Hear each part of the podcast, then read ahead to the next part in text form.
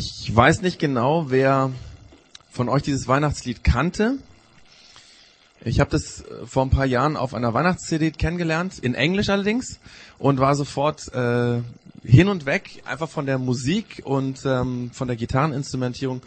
Ähm, lohnt sich auf jeden Fall, ist von Nick, Nicole C. Mullen heißt die. Ähm, sehr, sehr, sehr cool gemacht. Also da ist mein Gitarrenspiel, kann man da vergessen. Aber ähm, ich habe dann auf den Text gehört und habe mich gewundert, weil was ist das für ein komisches Weihnachtslied?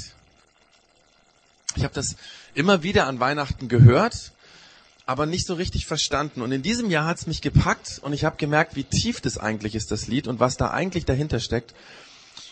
Und deswegen habe ich mich entschieden, heute auch den kurzen, diese kurze Predigt oder diesen kurzen Input darüber was zu sagen.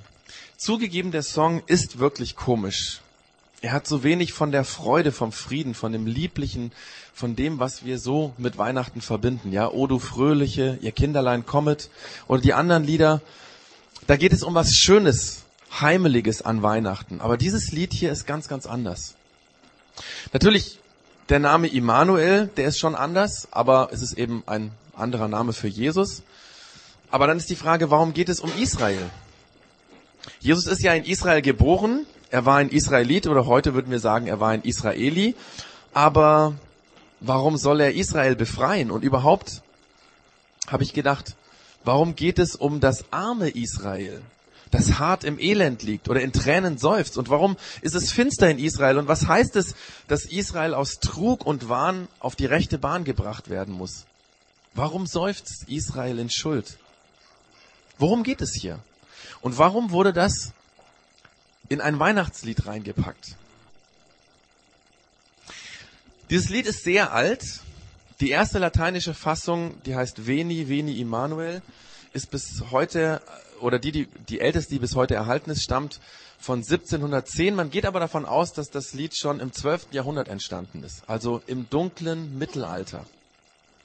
Und obwohl das Lied so alt ist, ist es im Grunde genommen ein ganz, ganz ähnliches Lied wie dieser Spiritual Let My People Go. Den kennt ihr bestimmt alle. Die Sklaven in Amerika haben sich in der Geschichte der versklavten Israeliten in Ägypten wiedergefunden. Und dann haben sie aus dieser alten Geschichte von Israel und Ägypten ein Lied gemacht. Und es hat ihnen Hoffnung gegeben. Und obwohl es in diesem Lied um Israel, um den Pharao, um Ägypten geht, war es das Lied der amerikanischen Sklaven. Es war ihr Song. Und ganz ähnlich ist es auch bei diesem Weihnachtslied. O komm, o komm, Immanuel. Die Menschen im Mittelalter, Mittelalter haben in der Situation der Israeliten zur Zeit von Jesus ihre eigene Situation erkannt. Die Menschen wussten, dass ihre Welt damals im Mittelalter ein Chaos war. So wie in Israel vor 1200 Jahren, bevor sie gelebt haben. Die Situation der israelitischen Bevölkerung im römischen Reich war elend und arm. Da wurde viel geweint, weil es unglaublich viel Leid gab. Und die Israeliten, die an Gott glaubten und ihm vertrauten, wussten, wir sind an diesem Elend, an diesem Leid mitschuld. Weil wir uns in Trug und Wahn von Gott entfernt haben, geblendet von der Illusion, das Leben sei ohne Gott besser als mit ihm. Und sie wussten, wohin ihre Schuld sie gebracht hat. Und sie hatten letztendlich nur eine einzige Hoffnung. Sie hatten die Hoffnung, dass der eine kommt, der Messias oder der Immanuel, dass der kommt, den Gott schickt und sie befreit aus dieser furchtbaren Situation. Und die Leute im Mittelalter haben sich in dieser Geschichte wiedergefunden. Sie wussten, dass ihre Situation kein bisschen besser war und dass die Gesellschaft damals in Trug und Wahn in die falsche Richtung gelaufen ist. Dass zwar alles irgendwie fromm angestrichen war, aber letztendlich geheuchelt und dass es viel Leid und Elend und Tränen gab, weil die einen sich bereichert haben und die anderen darunter leiden mussten. Und Menschen, die an Gott geglaubt haben, wussten, wir sind selber daran schuld, dass es uns so geht. Und so ist wohl dieses Lied entstanden. Und es ist immer wieder gesungen worden und dann vor 200 Jahren ist es ins Deutsche übersetzt worden. Die Frage ist aber, warum habe ich das heute gesungen? Macht das Sinn, in unserer Situation sowas zu singen? Ist unsere Lebenssituation nicht völlig anders als damals? Leben wir nicht im Wohlstand und im Frieden? Passt da nicht viel besser eine fröhliche Weihnacht oder ein Winter Wonderland? Das ist doch, passt doch viel besser zu uns. Ich habe gedacht, das kommt darauf an, wie realistisch unsere Sicht von unserer Welt ist. Es stimmt natürlich, wir haben uns die perfekte Wohlfühlgesellschaft gebaut. Wir haben allen Wohlstand, den man sich erdenken kann.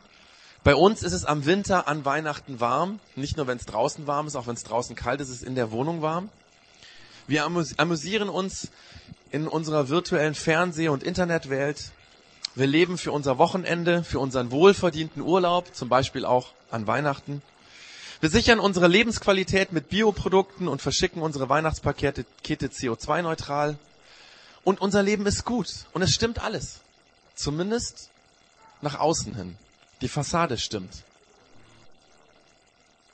Aber ich habe mich gefragt, was ist, wenn wir ein bisschen an dieser Fassade kratzen? Was spielt sich da hinter den Türen ab? Was ist, wenn der Fernseher und das Internet aus sind? Was ist, wenn morgen die Finanzkrise doch unser Land erfasst und genauso wie in Spanien 25 Prozent der Bevölkerung arbeitslos werden? Und was ist mit den Gerichten, die der Flut der privaten Klagen gegen Nachbarn oder Arbeitskollegen oder Kfz-Händler oder Busfahrer oder wem auch immer nicht mehr Herr werden oder kaum noch Herr werden?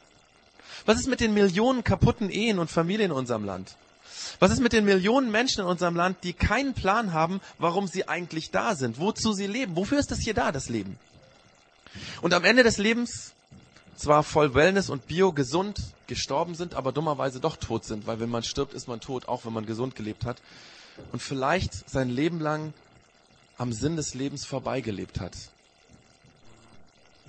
Ich glaube, wenn wir hinter die Kulissen schauen, unserer Gesellschaft, da wo man normalerweise nicht hinschaut und vielleicht auch nicht hinschauen soll,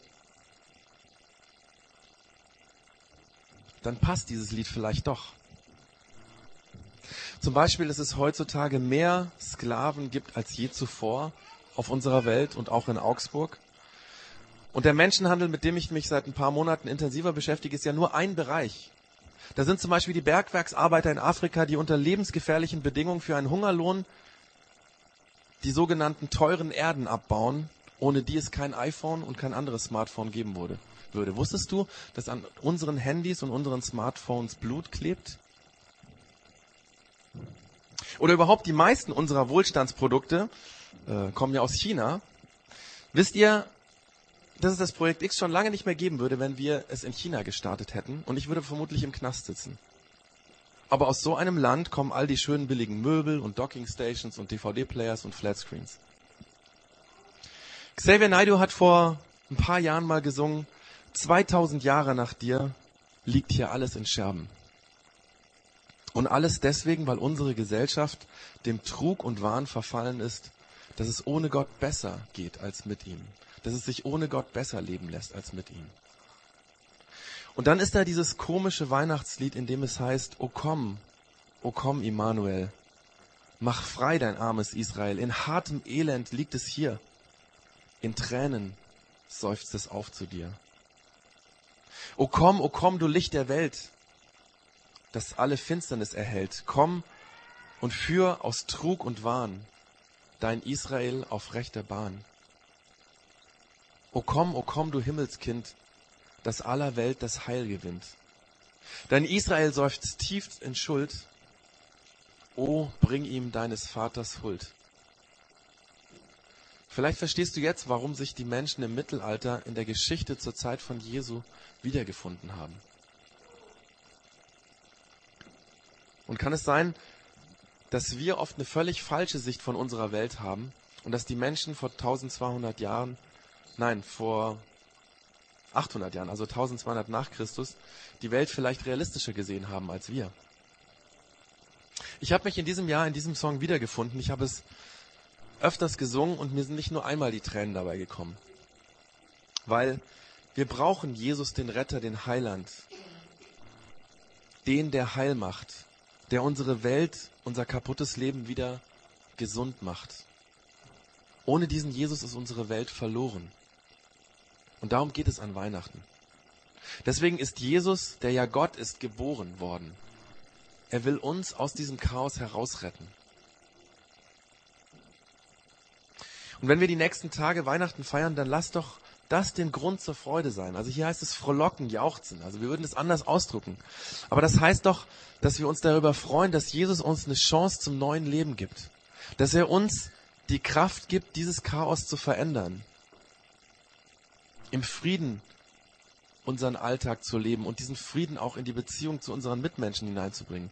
Dass wir mit Gott versöhnt leben und genauso uns mit Menschen versöhnen, die um uns leben. Weil Jesus nicht nur in Bethlehem geboren ist, sondern weil er heute in dir und in mir immer und immer wieder geboren werden will. Er will in uns das Leben neu machen. Darum geht's an Weihnachten. Und darum feiern wir. Und darum macht auch dieser alte Song Sinn. Darum macht es Sinn zu sagen, komm, Immanuel, und mach uns neu, mach unser Elend neu. Verändere uns dort, wo wir in Trug und Wahn in die falsche Richtung laufen. Ich wünsche euch, dass ihr dieses Weihnachten auch diese und solche Gedanken vielleicht hier und da mal denkt und mit Gott drüber redet, zu sagen, Jesus, es gibt Bereiche in meinem Leben, die musst du neu machen.